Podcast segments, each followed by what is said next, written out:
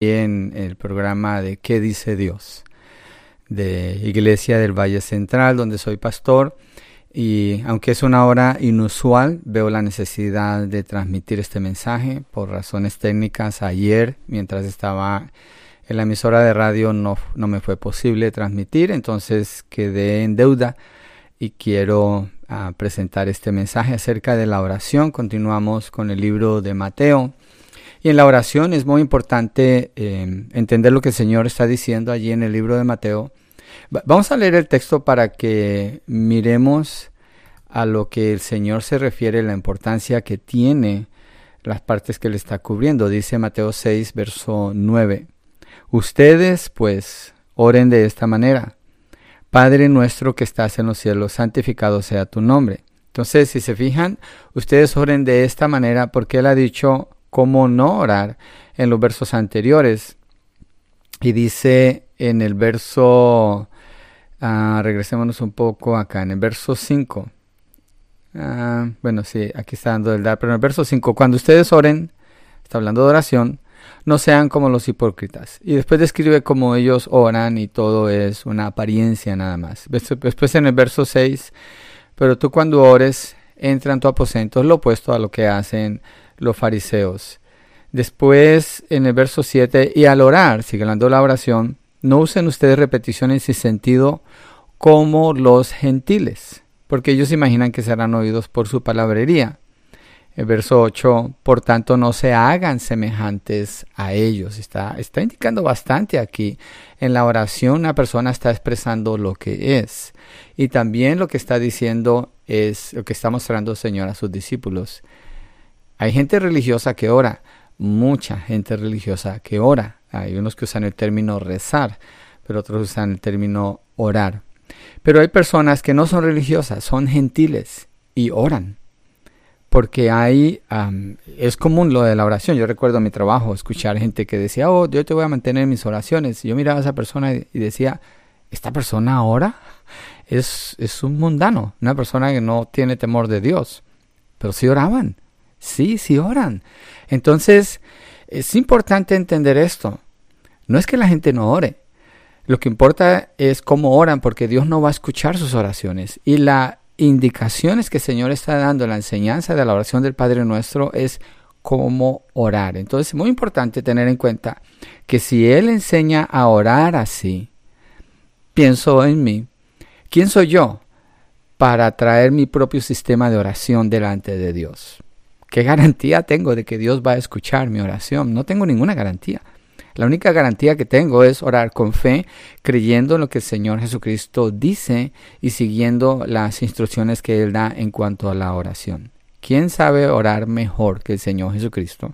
¿Y quién sabe orar no solamente mejor, pero la manera correcta de orar? Esa es la manera correcta de orar, como el Señor Jesucristo está orando, y eso es lo que Él instruye a sus discípulos. Entonces, hoy Vamos a movernos en la oración del Padre Nuestro al verso 11, cuando tiene que ver con pedir por el pan nuestro de cada día. Déjeme, voy a poner el título aquí para que lo tengamos. sí, aquí está. Ok, ahí ya está. Danos el pan de cada día, Mateo 6:11.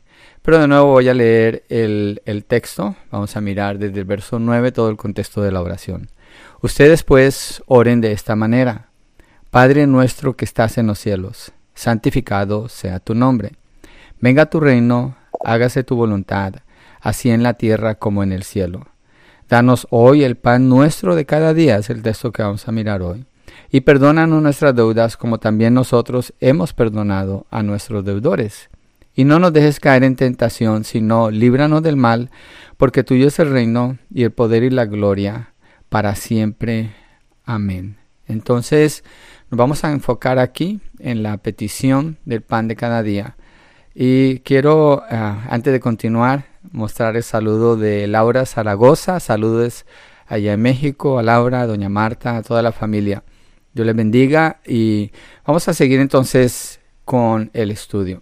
En la oración del Padre Nuestro, Padre Nuestro contiene lo que es la relación con Dios. Está hablando de hijo a padre, como nuestro Padre que está en los cielos, está en los cielos. Habla de la soberanía el, del Señor, de Él como el Rey, el dueño de todo el universo.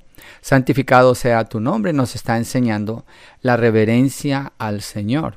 Venga a nosotros tu reino, nos habla del gobierno de Dios sobre el hombre, sobre la humanidad, y pedimos, y ya, ya vimos esa parte extendida, hágase tu voluntad, muestra la necesidad de someterse a Él, de estar sometidos a la voluntad perfecta de Dios. En la parte que llegamos hoy, danos hoy, nuestro pan de cada día enfatiza la provisión de Dios para cubrir nuestra necesidad, ¿cuál? La necesidad física. Danos hoy el pan de cada día, está hablando de alimento o de sustento. Cuando más adelante miremos las ofensas, perdona nuestras ofensas, trata con nuestra relación con el prójimo. Y esta es el área emocional, es cuando el Señor ahí trata con el alma y con la mente. Y en la última porción, cuando dice, no nos dejes caer en tentación, líbranos del maligno, está hablando de nuestra necesidad espiritual. ¿Por qué lo estoy eh, repasando así? Porque tenemos que recordar que la oración del Padre Nuestro contiene una frase perfecta, completa, que cubre toda la necesidad del ser humano. ¿Y dónde comienza la necesidad del ser humano? En su relación con Dios como su Padre. Está hablando de la salvación, obviamente, allí. Y después cubre cada área de necesidad. Y el enfoque, de acuerdo a la oración del Padre nuestro, ¿cuál es? Es Dios, no soy yo. Cuando yo voy a orar, el enfoque no soy yo, es Dios. ¿Por qué? ¿Yo vengo con necesidades? Seguro que sí. Pero ¿cuál es mi necesidad primordial? Adorar a Dios, exaltarlo a Él, honrar su nombre, que su nombre sea santificado. Entonces, cuando presento mis necesidades, estas tienen que, tengo que presentarlas de tal manera que estoy buscando el honor y la gloria de Dios, no la satisfacción misma de mis necesidades. Creo que en Mateo 4, cuando Satanás tienta al Señor Jesucristo, que está en el desierto, y le dice, mira las piedras, conviértelas en paz, no tienes que aguantar hambre. Jesucristo pudo haberlo hecho, pero lo principal en ese momento para él no era satisfacer su hambre, era honrar y glorificar a Dios y Dios lo había llevado allí para que estuviera en ayuno en ese tiempo. Entonces es el, primer, el, mismo principio que encontramos en la oración del Padre nuestro, una oración que es perfecta. Recordemos, no se trata de repetir porque el Señor específicamente dice, no sean como los gentiles, que dicen frases repetitivas y piensan que Dios los va a oír por eso. No, es seguir el modelo de la oración del Padre Nuestro, a mí me gusta usarlo y me baso en cada porción y de ahí empiezo a desarrollar mi oración. No lo hago todas las veces, pero lo tengo en cuenta la mayor parte del tiempo en mi oración. ¿Sí? A veces puedo orar una porción del Padre Nuestro, a veces todo el Padre Nuestro, siguiendo la, el modelo, no repitiendo las palabras, pero los principios. Y es lo que estamos haciendo aquí. Entonces, la, la persona en su plenitud es expresada en esta oración que el Señor Jesucristo está enseñando aquí. Entonces el punto de partida en la oración es Padre nuestro que estás en los cielos. Y el orden en que sucede todo en la vida de una persona es como sigue allí, pero parte desde allí. Entonces cubre la santificación del nombre del Señor, la venida del reino, la voluntad del Señor, su provisión para el pan de cada día, su perdón y su protección. Entonces, aquí al orar, recuerde, no sea como los hipócritas que quieren verse bien y tener reconocimiento de los hombres y ser escuchados por lo que dice. No sea como los gentiles que usan palabras repetitivas. Ellos oran, sí, o rezan, como usted le quiera llamar, pero Dios no los escucha. Entonces queremos que Dios nos escuche y vamos a seguir entonces la indicación del Señor. Verso 11 entonces dice, danos hoy el pan nuestro de cada día. Esta es la primera petición que encontramos en la oración del Padre Nuestro, que es personal. A este punto no hay ninguna petición personal, todo está enfocado en la honra y el honor a Dios. Ahora sí habla de la necesidad personal y muestra tres cosas. Cuando dice danos, eh, está mostrando un énfasis en buscar misericordia de Dios para tener la provisión diaria. Eh, y, y eso entra con danos hoy el pan de cada día y está enfatizando lo que es la fe, ¿sí? Día a día, esperando la provisión de Dios y la medida es un día, un día a la vez.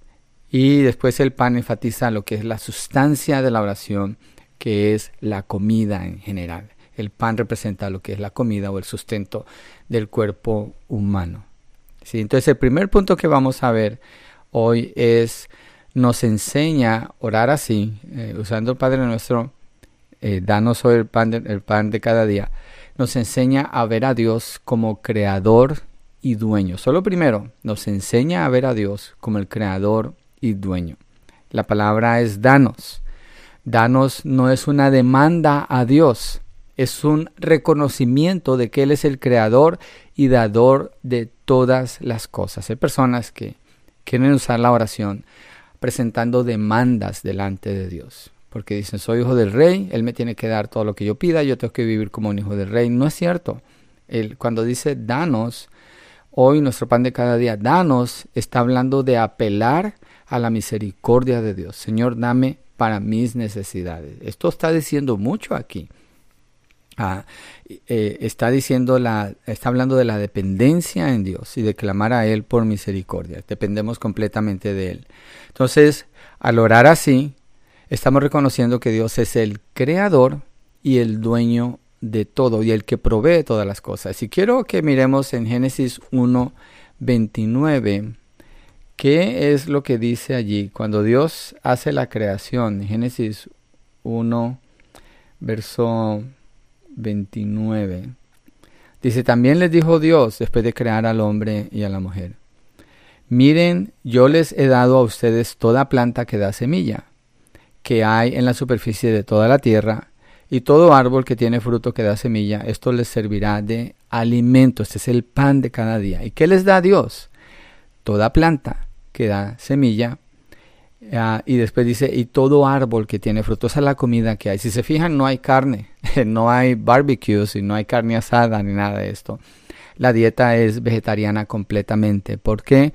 Porque no hay muerte. En Génesis 1 la creación está en un estado de, de, de inocencia, de perfección no hay muerte, ningún animal se muere, entonces nadie, come, nadie se come a nadie, ningún animal mata a otro animal, el dinosaurio vive junto con la vaca, el león está junto con el cordero y todos los animales juntos con el hombre. No hay ningún, ningún sentido de temor o de muerte, no existe la muerte a este punto. Pero el punto que estamos haciendo es que Dios le da, dice, les da a ustedes toda planta que da semilla en la superficie de toda la tierra y después dice todo árbol.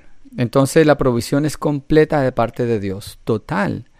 Y la intención de Dios es que el hombre tenga su sustento desde el principio, ahí se lo está dando. Entonces, el que da el sustento es Dios, porque Dios es el creador, porque Él es el que sostiene todas las cosas con su palabra de poder. Nosotros no podemos producir una planta, podemos sembrar una semilla, pero ¿de dónde sale la vida? Ponemos el agua, podemos cuidar la tierra, pero no podemos darle la vida, eso viene de Dios. Entonces Dios es el dador. Entonces al orar, danos, mantiene, nos ayuda a mantener una relación de hijo a padre. Señor, Padre, dame, dame para mis necesidades diarias. Yo reconozco que tú eres el creador al orar así. Y estoy reconociendo que estoy con Dios en una relación de amor y de provisión de parte de Él como el Padre. Danos entonces es el centro de la petición porque reconoce mi necesidad y afirma mi dependencia en Dios, que es muy importante. Mire, Dios no está obligado a darle nada a nadie. Yo no está obligado a contestarle la oración a nadie tampoco. Él quiere hacerlo. Es su deseo y nos expresa en la palabra que así, entonces lo hacemos en obediencia a Él. Él es el creador. Entonces cuando vengo a Él estoy dependiendo completamente de Él. Y el Señor Jesucristo así es como enseña a orar, porque Él conoce al Padre y la disposición que el Padre tiene de proveer para sus hijos. Pero hay un problema. Si hay una independencia de Dios y no se pide, no se considera el danos, entonces eh, la persona busca su propia provisión. ¿sí? Eh, pienso, por ejemplo, ahora estamos en octubre aquí en Estados Unidos, en noviembre celebramos Thanksgiving o el Día de Acción de Gracias. Creo que solo dos países en el mundo celebran esto. eh, eh, es el día donde las familias se sientan a darle gracias a Dios, dar gracias a Dios por la provisión que les ha dado en todo sentido. Para los incrédulos, ellos llaman ese día el día del pavo o el guajolote. Digo yo, el día del pavo. El pavo es el que peor le va en ese día, es el que se va a morir y no lo vamos a comer, entonces no puede ser el día del pavo, es el día de darle gracias a Dios. Pero el que es hijo de Dios puede reconocerlo, el que no es hijo de Dios usa esa fiesta para un montón de cosas, pero no le dan gracias a Dios. Entonces, para el creyente, la oración danos nos recuerda ser agradecidos con Dios por la provisión pasada, la provisión presente y le pedimos por el pan de cada día la provisión futura, pero lo hacemos el día de hoy. El rey David, eh, cuando escribe acerca de Dios, indica que Dios no está obligado con el inconverso para proveerle a él, pero sí promete darle provisión a sus hijos. Pero aún así, fíjese, Dios provee para todos pero solo los hijos de Dios le van a dar gracias y van a vivir una vida de dependencia reconociéndolo a través de la oración. Miremos en Salmo 37, versos 5 al 9. Salmo 37, vamos a cambiarlo aquí, versos 5 al 9. Salmo 37, vamos al verso 5. Vamos a mirar varias partes de este salmo. Mire cómo comienza, dice, encomienda al Señor tu camino. Entonces está, está hablando de una acción que la persona toma. Pero ¿por qué dice encomienda al Señor tu camino? Miren enseguida lo que dice. Confía en Él. Y no nos estamos separando del tema de la oración danos hoy. Encomienda al Señor tu camino, confía en Él, que Él actuará. Entonces está hablando, Dios es fiel. Aquí está mostrando la fidelidad del Señor. La necesidad del, del salmista, David en este caso, es Confía en Dios, encomienda al Señor tu camino. Y mira como dice el 6, hará resplandecer tu justicia como la luz y tu derecho como el mediodía. Y de nuevo da otro mandamiento aquí, otro verbo que es un imperativo. Confía callado en el Señor y espera, espera en Él con paciencia. No te irrites a causa del que prospera en su camino por el hombre que lleva a cabo sus intrigas. Entonces, tu enfoque es en Dios. ¿Hay gente que tiene comida abundante en su casa? Sí. ¿Nunca le piden a Dios? No. Dice, no te preocupes por ellos. Tú ocúpate de confiar en Dios, confía en el Señor. Verso 8 dice, deja la ira, abandona el, futuro, el furor, no te irrites, solo harías lo malo, porque los malhechores serán exterminados, pero los que esperan en el Señor los que esperan en el Señor. Y la oración del Padre nuestro nos está enseñando a esperar en Él, a confiar en Él. Los que esperan en el Señor poseerán la tierra. Eh, vas a tener toda la provisión de Dios aún toda la tierra. Y dice, bueno, vamos a dejarlo hasta allí. Entonces el punto es, en relación con lo que Jesús está enseñando en la oración del Padre nuestro, podemos depender de Dios debemos depender de Dios, hace bien a nuestros corazones, a nuestras almas, a nuestra relación con Él, que es lo más importante en nuestras vidas. Miremos un poquito más de ese salmo. Vamos a movernos al verso 16 al 19.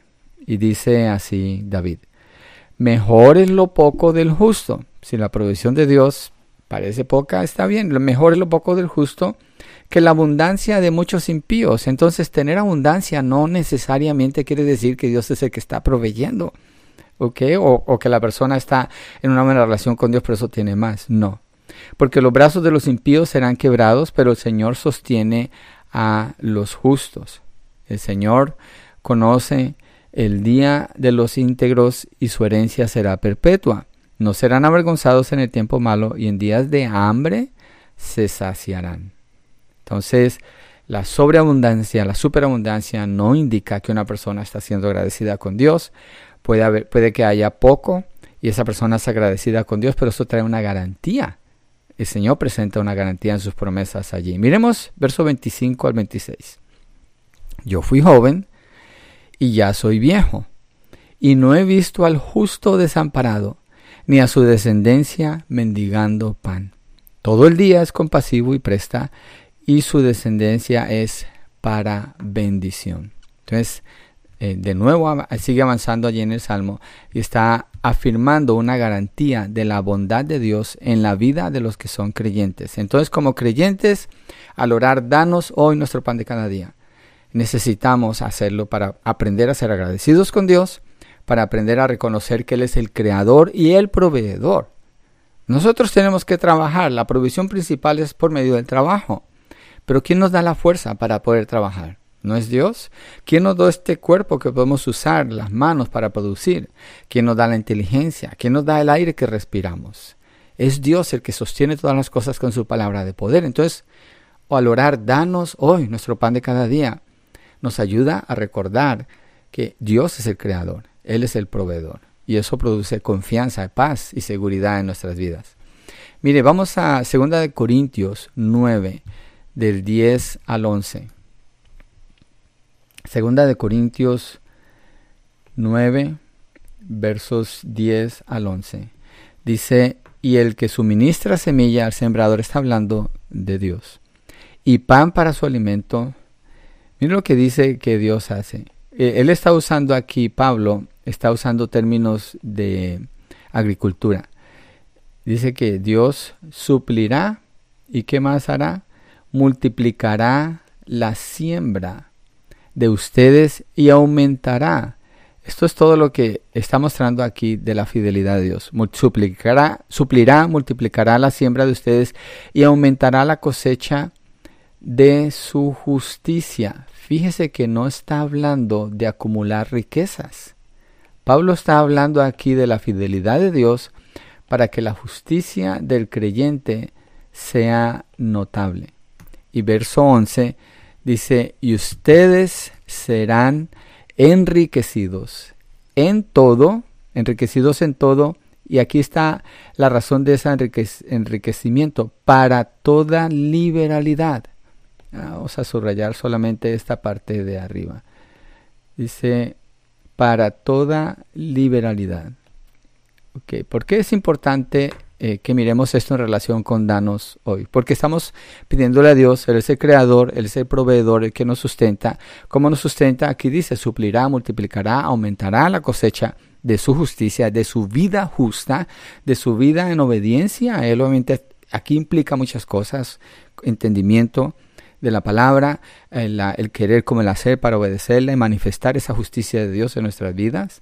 Y en el verso 11, ustedes serán enriquecidos en todo para toda liberalidad, por lo cual por medio de nosotros produce acción de gracias a Dios. ¿A qué se está refiriendo? No está hablando de que cuando usted le da, pide al Señor y le da gracias, Dios le va a hacer rico. No está hablando de las riquezas de este mundo, aunque puede que a algunas personas Dios así les permita tener más, pero ¿cuál es el punto del texto aquí? Liberalidad. ¿De qué está hablando? Porque dice que esta liberalidad produce eh, por medio de nosotros acción de gracias a Dios.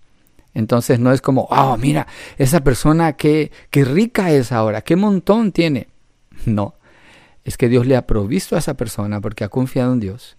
Y ahora esa persona con liberalidad bendice a otros, ayuda a otros, distribuye para otros y manifiesta la justicia de Dios en su manera de vivir. No es uno que acumula y cierra los graneros para él y tener más y dice, mira cómo Dios me bendijo. Hay un texto que dice, tonto, esta noche vienen por tu alma y ¿qué vas a hacer? ¿Qué te, te sirve todo lo que tiene? Hay gente que labora y trabaja y se esfuerza tanto por acumular, acumular. Les da el COVID y se mueren. o le da una gripa. Una gripa puede matar a una persona, tiene un accidente, un ataque al corazón. La vida no está garantizada para nadie. Pero sí el vivir cada día dependiendo de Dios, honrándolo a Él. Entonces, Danos hoy nuestro pan de cada día está hablando de un reconocimiento de quién es el creador y el proveedor. Y si Él es, entonces nuestra vida debe reflejar, eh, eh, debe manifestar esa justicia, esa gloria de Dios en la manera como vivimos. En Lucas 18 ah, hay una promesa que encontramos ahí, Lucas 18, 29 al 30. Vamos a mirar ese texto. Lucas 18, verso 29 al 30. Lucas 18.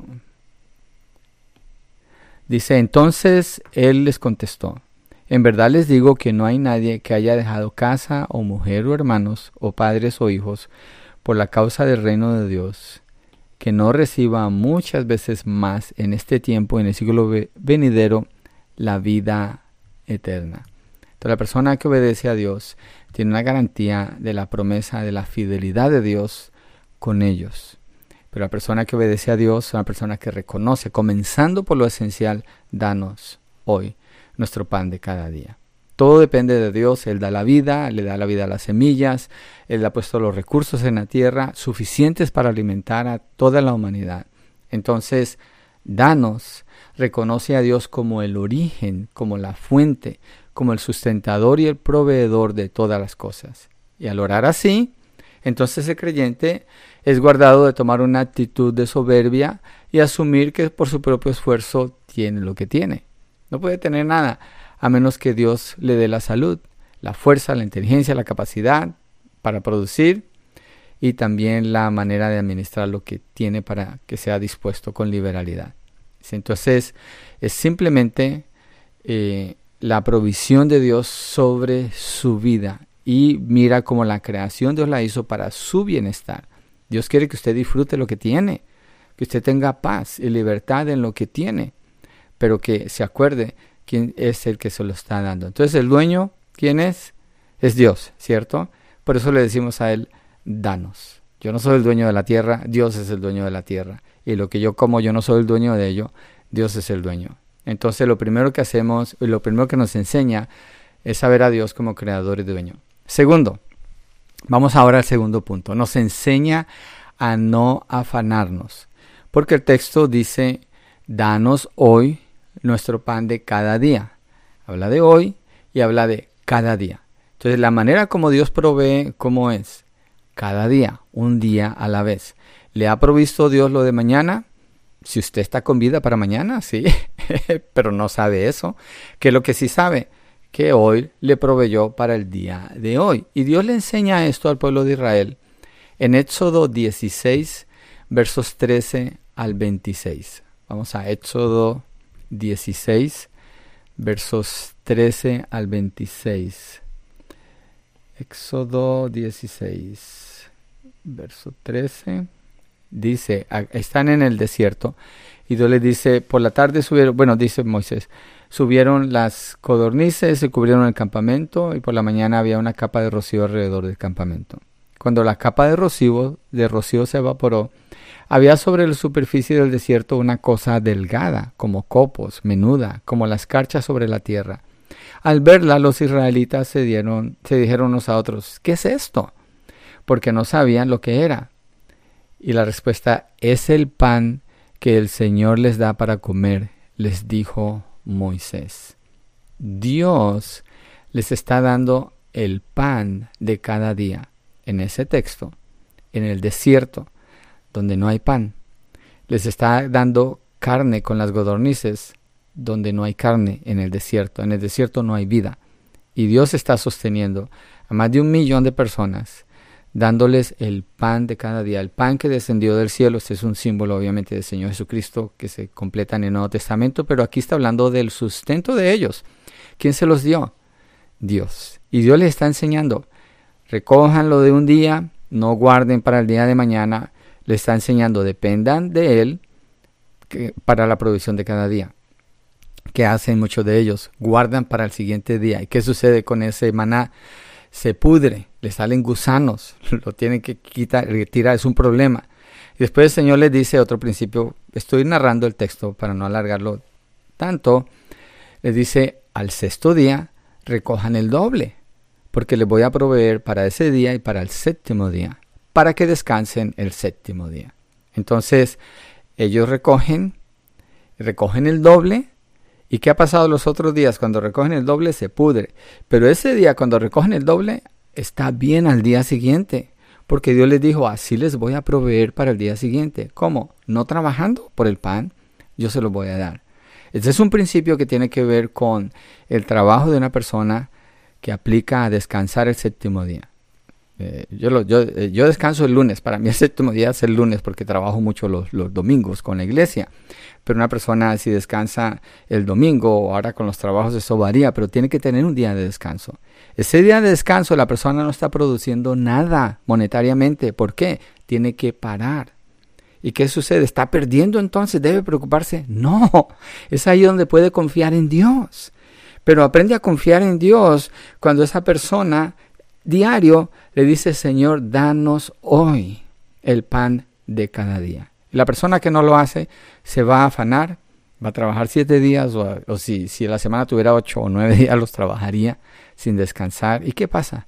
Acaban con su vida, acaban con sus hogares, se pierden de tantas cosas, su cuerpo sufre y al final eso que pensaron que estaban haciendo de más, lo pierden. De alguna manera lo van a perder porque no es provisión de Dios. Entonces el punto es, danos hoy nuestro pan de cada día. Dependemos de Él, nos ayuda a depender de Él y a vivir una vida que es agradable delante de Dios, donde lo podemos honrar viviendo así. Entonces, lo primero que nos enseña esta oración es que Dios es el creador y dueño. Nos ayuda a verlo a Él así. Y lo segundo es nos enseña a no afanarnos porque cada día trae su propio afán.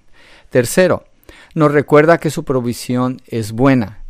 Nuestro pan, cuando dice nuestro pan, hay varias cosas que enseña aquí, pero enseña la provisión de Dios es buena, pero también enseña a orar. Cuando dice, danos hoy nuestro pan de cada día. Mire, la oración del Padre nuestro, vamos a ponerla aquí, yo creo que la podemos mirar juntos, es importante para que usted vea este principio que el Señor está enseñando en la oración, Mateo 6, vamos al verso 9. Ustedes pues oren de esta manera. Padre, fíjese que dice Padre nuestro, no dice Padre mío. Padre nuestro que estás en los cielos, santificado sea tu nombre. Venga tu reino, hágase tu voluntad, así en la tierra como en el cielo. Danos Está hablando en plural otra vez. Danos hoy el pan nuestro. Otra vez está el plural aquí, de cada día. Perdónanos. Otra vez encontramos que está hablando en plural. Perdónanos nuestras. Dos veces está el plural aquí, bueno, en la afirmación de lo anterior. Perdónanos nuestras deudas, como también nosotros hemos perdonado a nuestros deudores. Entonces todo el tiempo, si se fija, está hablando en plural en la oración de Padre nuestro. No nos dejes caer, no nos, este también es plural, está hablando de un grupo, caer en tentación, sino líbranos del mal, porque tuyo es el reino de poder y la gloria para siempre. Amén. ¿Qué indica esto en la oración del Padre nuestro? Cuando tantas veces se dice nuestro, nuestro, nuestro. Cuando usted ora, usted no está orando solamente por usted. Usted está orando en el contexto de la iglesia donde usted se congrega, el cuerpo de Cristo con quienes usted tiene comunión. Usted ora por su familia, ora por la iglesia del Señor y ora, puede orar por todos los creyentes en todo el mundo. Danos hoy nuestro pan de cada día. No dice dame hoy mi pan de cada día. No dice eh, perdóname mis ofensas, sino perdónanos nuestras ofensas. Esa persona está considerando mucho más que a sí mismo. Entonces esta, eh, esta oración del Padre nuestro nos recuerda que no se trata de nosotros, se trata de lo que Dios quiere hacer más allá de nosotros y nos muestra también que la provisión de Dios es buena. Santiago 1.17 dice toda buena dádiva y todo don perfecto proviene de lo alto, del Padre de las Luces. Toda buena dádiva, lo que da, todo don perfecto proviene de, danos, esa es la proveniencia, de, de donde proviene, si se puede decir proveniencia, de donde proviene, Dios es el proveedor y lo que Él da es bueno, es bueno y podemos confiar en Él. Entonces, danos hoy nuestro pan de cada día. No contradice en nada la bondad en la provisión de Dios, porque Dios provee para el día de hoy. Ahora, no pedir por el pan de cada día que produce en el corazón de una persona le lleva a la idolatría. Niega a Dios como el proveedor, rompe la independencia de Él con quien, como quien nos sostiene. mire, la ilustración perfecta está en Génesis. ¿Qué pasó con Adán? Leímos el texto en Génesis 1. Dios le da de todos los árboles, de toda la vegetación, de todos los árboles que dan fruta y las, eh, verduras están descritas allí también. Dios le da de todo. En el capítulo 2 de Génesis Dios le dice, mira, todo te he dado nomás, de este árbol no vas a comer, de uno solo. Entonces, la provisión de Dios es todo menos ese árbol. Ese árbol no es provisión de Dios. ¿Qué hace Adán y Eva? Dejan la provisión de Dios a un lado y van y comen de lo que Dios no les proveyó, porque no dependieron de Él. ¿Y qué pasa? Entra el pecado, entra la muerte. Ah, ya después de Génesis 9, el Dios cambia la dieta del hombre y le dice todo lo que se mueve lo puedes comer, todo lo que está vivo, está hablando de comer carne allí. Entonces, no solamente ahora las legumbres y las frutas, pero también la carne porque ya hay muerte. Todo esto por consecuencia de que el hombre no quiso depender de Dios, quiso hacer como él quería. Entonces, ignorar la oración del Señor y, ignorar decir, danos hoy nuestro pan de cada día, nos lleva a una vida independiente, alejados de Dios, que es pecaminosa, no honra a Dios. Entonces esto es, es muy profundo, muy importante. Lo que Jesús enseña en la oración nos enseña a tener una mejor relación con Dios y obviamente se va a ver con el prójimo y vamos a manifestar la gloria de Dios. Nos enseña a confiar en Él, a esperar en su provisión diaria. Tenemos esa seguridad, como el Salmo 37 dice, Dios va a proveer.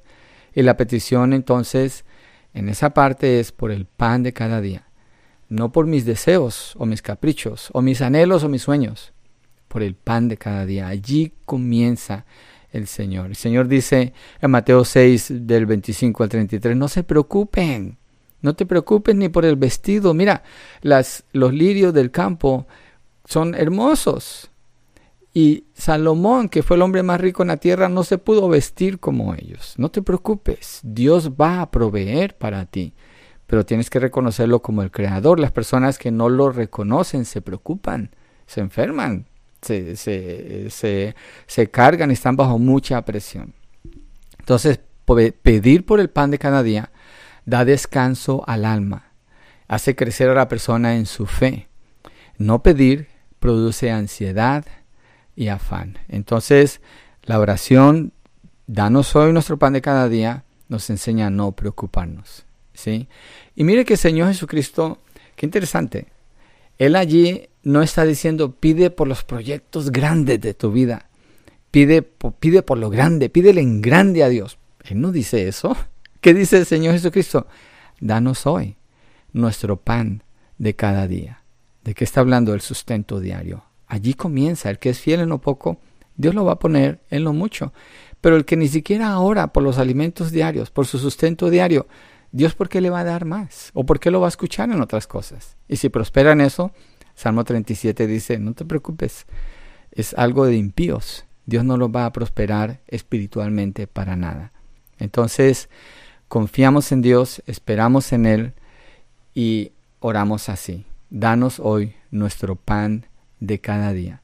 Y nos enseña a ver a Dios como creador y dueño, nos enseña a no afanarnos, a recordar que la provisión de Dios es buena y que no estamos orando solo por nosotros mismos, necesitamos orar así. Danos hoy el pan, nuestro pan de cada día.